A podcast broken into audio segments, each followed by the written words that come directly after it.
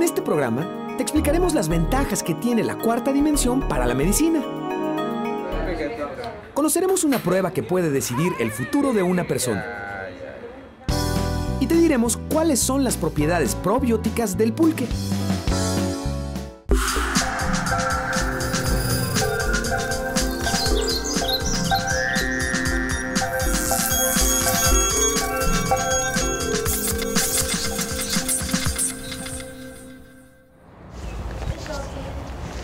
¿Qué tal? Bienvenidos a Factor Ciencia.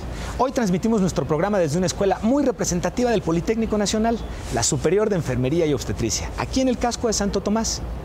Vamos a recorrer sus espacios y lo vamos a poder hacer para ver de primera mano cómo la tecnología ha revolucionado la forma de impartir conocimientos para tratar con dignidad y calidad a los pacientes.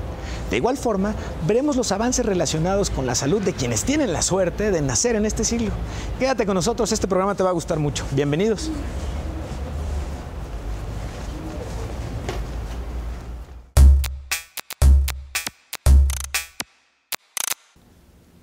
Este es un togocardiógrafo. Se encarga de monitorear el foco fetal y la actividad uterina, es decir, cada cuánto tiempo se están presentando las contracciones una vez que ha iniciado un trabajo de parto. La habilidad y herramientas que el hombre ha desarrollado para poder monitorear todo el proceso de embarazo, tanto del feto como de la mamá, ha avanzado muchísimo. Tanto que hoy tenemos la posibilidad de ver visualizaciones muy particulares que van mucho más allá del tradicional ultrasonido. Esta imagen se puede ver con mayor detalle las facciones y la forma del cuerpo del bebé. Se obtiene a través de un ultrasonido 4D que además de la representación volumétrica en tercera dimensión, agrega la cuarta dimensión, es decir, el tiempo real en el que se observa la actividad del feto. Esta máquina de ultrasonido en cuarta dimensión incorpora la tecnología más avanzada para la toma de ecografías, que son imágenes capturadas a partir del sonido. Se diferencian del ultrasonido normal por su nitidez, la cual es posible ya que cada imagen se procesa y actualiza 18 veces por segundo.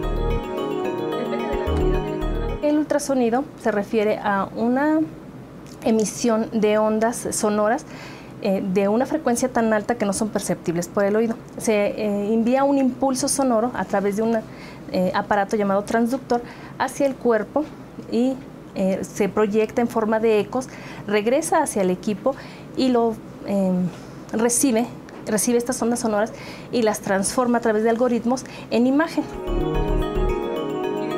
Este equipo permite identificar con gran precisión una serie de detalles en las ramas de la ginecología y la obstetricia.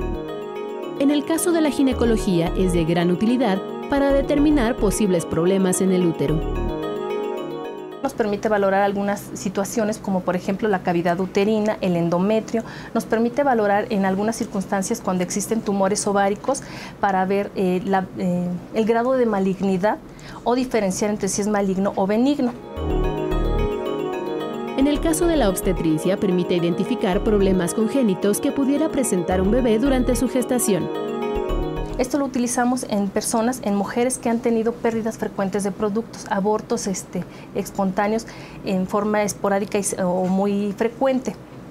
Nos permite entonces evaluar si existe embarazo en forma temprana y nos permite valorar también si existen desde manera muy temprana malformaciones fetales, es decir, bebés con anencefalia, bebés con espina bífida y en etapas más tardías nos permite valorar, por ejemplo, en macizo facial eh, si existe labio leporino. En México, esta tecnología es utilizada cada vez más por el grado de precisión y confiabilidad que permite para realizar un diagnóstico.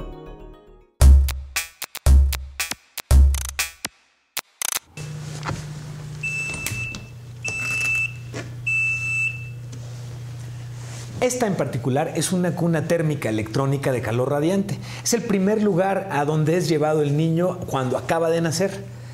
Un aspecto muy interesante de esta cuna es que lo primero que hace en entregarle al niño es calor de radiación que le permita empezar a, acoplarse al medio ambiente, pero aquí en esta cuna es donde se lleva también a cabo la toma y corte del cordón umbilical.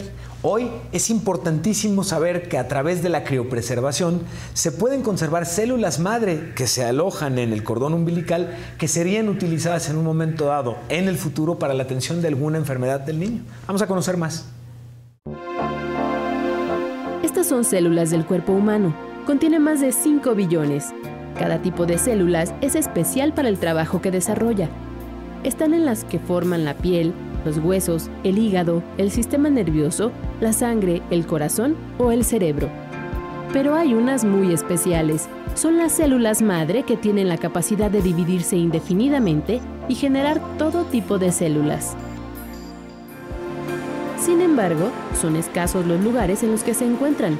Uno de ellos es el cordón umbilical. Estas células madre pueden utilizarse como sustituto de la médula ósea para trasplantes en casos de leucemias o enfermedades malignas de la sangre, principalmente en niños. Deben cosecharse en el momento del parto y en un proceso totalmente estéril.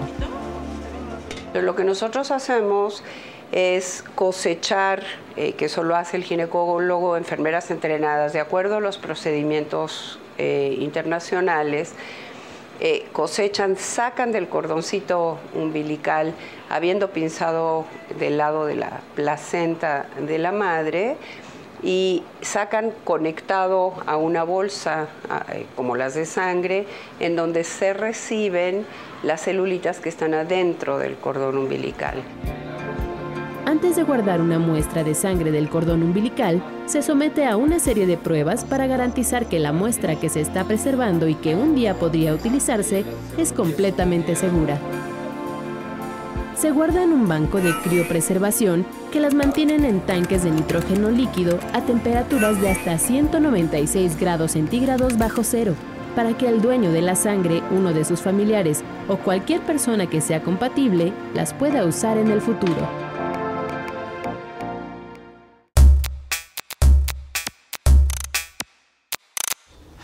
Presento a Noel. Este es un androide femenino que puede simular por completo un proceso de parto que permite dar a los estudiantes un seguimiento de cada una de las reacciones y en consecuencia poder diagnosticarlas y obtener el resultado de ese tipo de diagnóstico. Este tipo de androide es el más reciente en términos de modernidad y aplicación de ciencia y tecnología y en verdad me tiene impresionado, muy impresionado. De entrada podemos sentir los signos vitales del paciente, tanto en el cuello como en la mano, tenemos respiración, que incluso, no sé si el detalle de la cámara alcance a tomarlo, pero tenemos, además de la respiración, sientes cómo se inflaman los pulmones, tenemos todo el comportamiento en términos de signos vitales y no solo eso, sino de posibles complicaciones o distintos tipos de procesos de parto que representen distintos retos de diagnóstico para quienes están estudiando. Pero impresionante además es que Noel tiene también al feto. Y lo tiene, en este momento tenemos activado un proceso de parto y como pueden ver hay cierto movimiento que además puede ser programado, es decir, la duración puedo determinar cuánto va a llevarse a cabo y puedo determinar qué tipo de complicaciones o retos el doctor que está estudiando tendrá que resolver. Hay una cuestión muy interesante aquí y es que no solamente se aplica la ciencia y tecnología para mejorar la capacitación, sino que va implícito el poder conocer y entender los protocolos que implican una atención de calidad y con dignidad al paciente. Una vez que tenemos los diagnósticos y la determinación que el doctor haya decidido llevar a cabo, en estas computadoras se llevan a cabo los registros. Como pueden ver, incluso ahorita tenemos activados los signos vitales tanto del paciente como del eh, feto que permiten obviamente establecer de inicio un tipo de diagnóstico acerca del tipo de parto que se está atendiendo. Pero si pensabas que eso era todo, estamos equivocados. Una vez que se lleva a cabo el parto de Noel, del androide femenino, se activa automáticamente el del neonato. En este caso estamos hablando igualmente de un androide, pero es un androide en tamaño infantil que presenta exactamente las mismas características de signos vitales y de diagnóstico en particular programado para poder a su vez educar al doctor en términos de cómo atender las distintas etapas y complicaciones que puede tener un recién nacido. Y es así como la ciencia y la tecnología hoy nos ayuda a, además, poder tener un mucho mejor conocimiento de cuando estamos atendiendo, en este caso, cosas críticas como la vida de uno o dos pacientes. Continuamos en Factor Ciencia.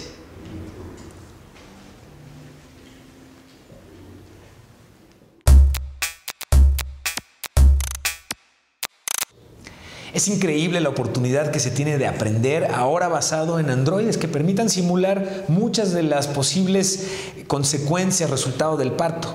En este caso, por ejemplo, a través de esta tableta que controla a este androide de infante, de neonato, podemos ver la respiración, podemos mover las manos y podemos activar varias cosas. Quiero mostrarles algo en particular. Podemos, por ejemplo, simular un estado de cianosis, que esto es ausencia de oxígeno, lo cual típicamente es caracterizado por una coloración azul alrededor de la boca, pero no solo eso, vamos a activarlo aquí. Esta coloración azul también viene típicamente acompañada por un ruido muy particular que hacen los bebés este también puede ser activado de tal forma que quienes están aprendiendo puedan diagnosticar correctamente cuáles son los pasos a seguir para poder continuar y mejorar la vida a través de la atención que se le brinde en este momento al neonato. Y es que la prevención es una de las formas más importantes de garantizar una calidad de vida. De ahí que cobre particular importancia el tamiz neonatal, que por cierto se toma justamente del talón del recién nacido. Te invito a que conozcamos más al respecto. En efecto, es un piquetito, pero la información que puede obtenerse de esas gotas de sangre pueden significar una gran diferencia para el resto de la vida de este bebé. Así comienza el tamiz neonatal, o prueba de laboratorio, que permite identificar los errores innatos del metabolismo, que no se detectan a simple vista, sino que aparecen al paso de los días. Conocerlos antes de la primera semana de vida puede evitar, por ejemplo, el desarrollo de retraso mental, estamos en la era de la prevención y lo más importante es hacer diagnósticos antes de que tengan manifestaciones clínicas.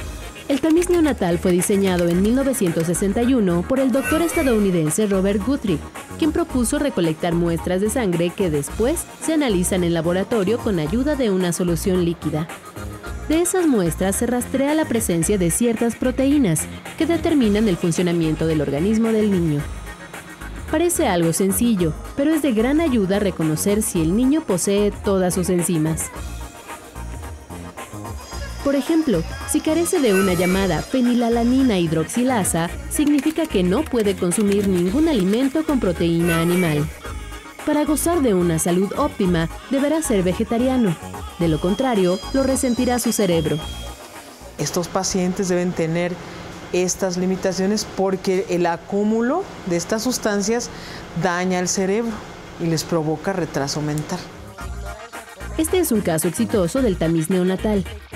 Se llama Erika Gómez, tiene 33 años. Cuando nació, esta prueba sirvió para detectar en ella fenilcetonuria, una enfermedad que se presenta en uno de cada 10.000 nacimientos y está caracterizada por un error congénito del metabolismo que puede derivar en afectaciones importantes a los bebés si no se lleva una dieta adecuada. Debo de tener una fórmula, que es el Fenex 2, este, la cual esa la tengo que tomar de por vida. Y obviamente también la alimentación pues, tiene que ser de por vida, ¿no? O sea, frutas, verduras, y pues hasta ahí normalmente. Yo estaría como un vegetal si no me hubieran detectado eso o con retraso mental así este o con problemas cardíacos si no me lo hubieran detectado. El tamiz neonatal como se ve puede cambiar una vida de forma determinante. Actualmente en el país se ofrece tamiz neonatal para cinco enfermedades. No obstante, el mínimo establecido mundial es de 30. Así, el reto para los próximos años es lograr que esta técnica expanda sus beneficios. ¿A quiénes se les debe tamizar? A todos los niños, aunque tengan síndrome de Down, aunque sean prematuros, aunque estén graves en las terapias neonatales, aunque hayan nacido en la sierra, aunque hayan nacido en sus casas, aunque tengan lo que tengan,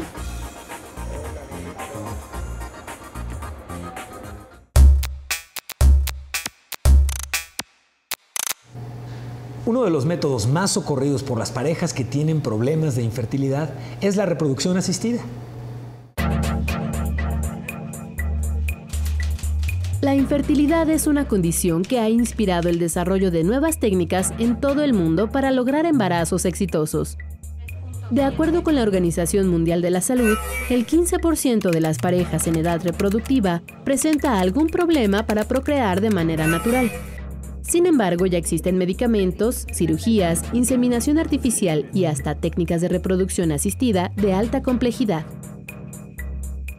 La reproducción asistida es, eh, son nuevas técnicas que se han ideado eh, mediante la manipulación de gametos para poder eh, obtener embarazo. Consiste en la extracción de óvulos para fecundarlos en laboratorio y obtener embriones, que después se transfieren al útero de la madre. En la actualidad hacemos esquemas de estimulación lo más fisiológicos posibles para obtener gametos de excelente calidad embriones de excelente calidad y disponer de uno o dos embriones nada más y no como eh, en el inicio de estas técnicas utilizábamos gran cantidad de medicamentos, obteníamos muchas células. Entre otros métodos también destacan la fertilización in vitro y la microinyección de espermatozoides morfológicamente seleccionados que buscan fecundar a los óvulos con espermatozoides sanos y aumentar así la posibilidad de un embarazo. Incluso para aquellas mujeres mayores de 35 años que aún consideran ser madres, existen otras opciones congelar, por ejemplo, los óvulos y el día de mañana no tener el problema de ese envejecimiento del óvulo y que se vea mermado la posibilidad de, poder embarazarse. Entonces podemos vitrificar óvulos o en su caso, cuando tenemos un caso de hiperestimulación, entonces vitrificamos embriones, esperamos que la mujer esté en buenas condiciones para ser transferida y transferimos uno o dos embriones.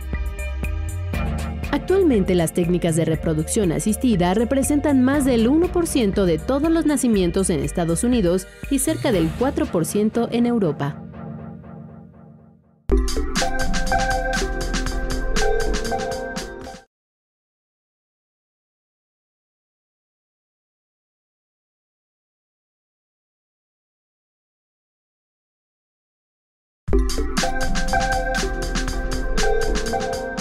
Les recuerdo que seguimos recibiendo sus inquietudes y sus preguntas sobre cualquier tema relacionado con ciencia y tecnología.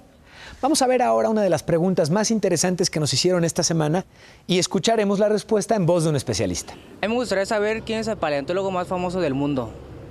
Es, importante señalar que de la paleontología es una especialidad que nos dice precisamente el estudio de los restos eh, vivos antiguos a través de fenómenos que se sucedieron hace tiempo atrás. Aquí lo importante es ver de los naturalistas existentes desde Platón, Charles Darwin, el mismo Da Vinci, pudieron haber hecho trabajos relacionados a la paleontología. El más reconocido, precisamente por darle el nombre a, las especies de los dinosaurios, es Richard Owen, es un, paleontólogo inglés que precisamente con sus estudios e investigaciones determinaron y empezaron a hacerse las clasificaciones de, los dinosaurios. La inventiva del ser humano y su creatividad no tienen límites. Te invito a que conozcamos lo que en este momento se está gestando en términos de ciencia y tecnología en distintas partes del mundo. El movimiento elipsoidal y constante de los astros propicia coincidencias espectaculares como esta. El tránsito de Venus sobre el disco solar, sin duda, uno de los sucesos astronómicos más interesantes de este siglo, sobre todo porque no volverá a apreciarse sino hasta el año 2117. Ocurrió el 5 de junio. Su explicación parece simple. Los astros se alinearon, el Sol, Venus y la Tierra. La sombra de Venus simuló un lunar que se movió muy lentamente.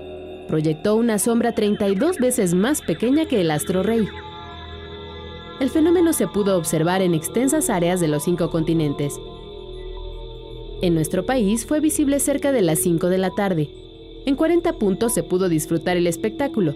Uno de ellos fue el planetario Luis Enrique Erro. Nosotros preparamos dos telescopios grandes para que tuviéramos la posibilidad de observar eh, el Sol y, este, y están preparados. ¿no? Uno está conectado a una cámara y el otro era para observación directa.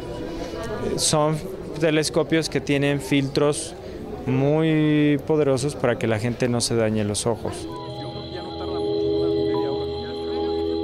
Con telescopios con filtros especiales, cristales polarizados, cámaras y hasta con objetos improvisados, los participantes pudieron apreciar por unos instantes el resplandeciente fenómeno.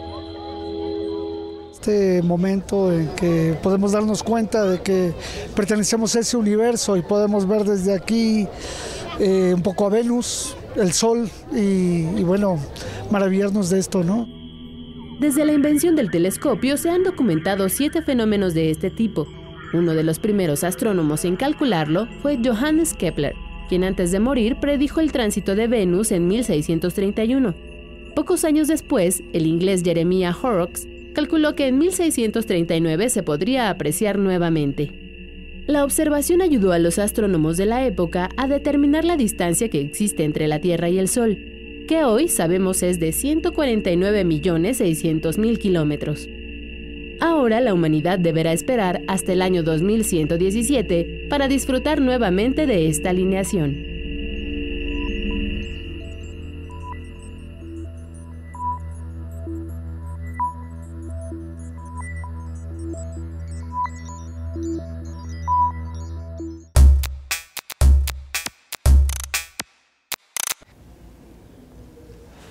Nuestro estómago es un ecosistema conformado por miles de bacterias que ayudan al proceso digestivo.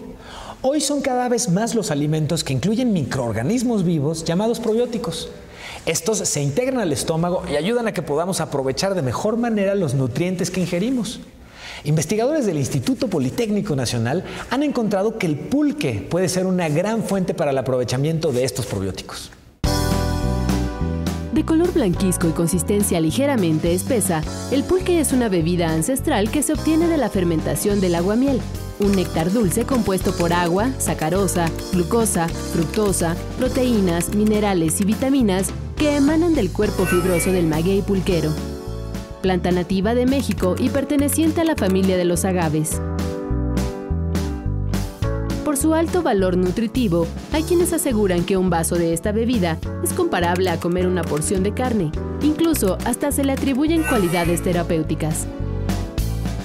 Que es lo más nutritivo, lo más saludable, es lo mejor que hay. Blanco, por ejemplo, para el diabético, para la persona que está enferma del corazón.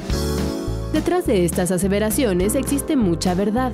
En el pulque podemos encontrar una gran cantidad de azúcares, eh, vitaminas, minerales, eh, vitaminas del complejo B sobre todo y vitamina C.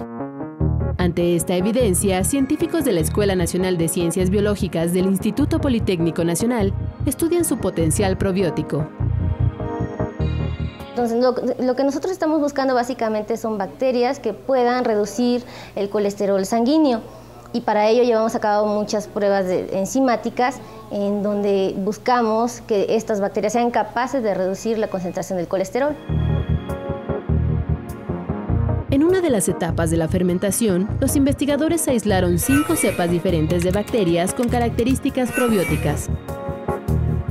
Bueno, hemos encontrado que las bacterias que, que, que hemos aislado inhiben el crecimiento de microorganismos patógenos entonces, de esta manera, los microorganismos con potencial probiótico, si llegan a adherirse a las células epiteliales, pueden evitar el crecimiento o la propagación de los microorganismos patógenos que son los que nos dañan.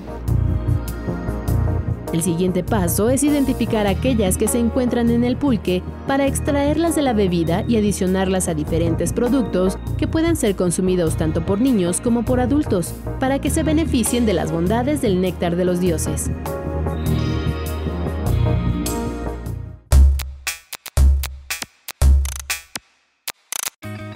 Seguimos investigando lo que ocurre en el mundo de la ciencia y la tecnología.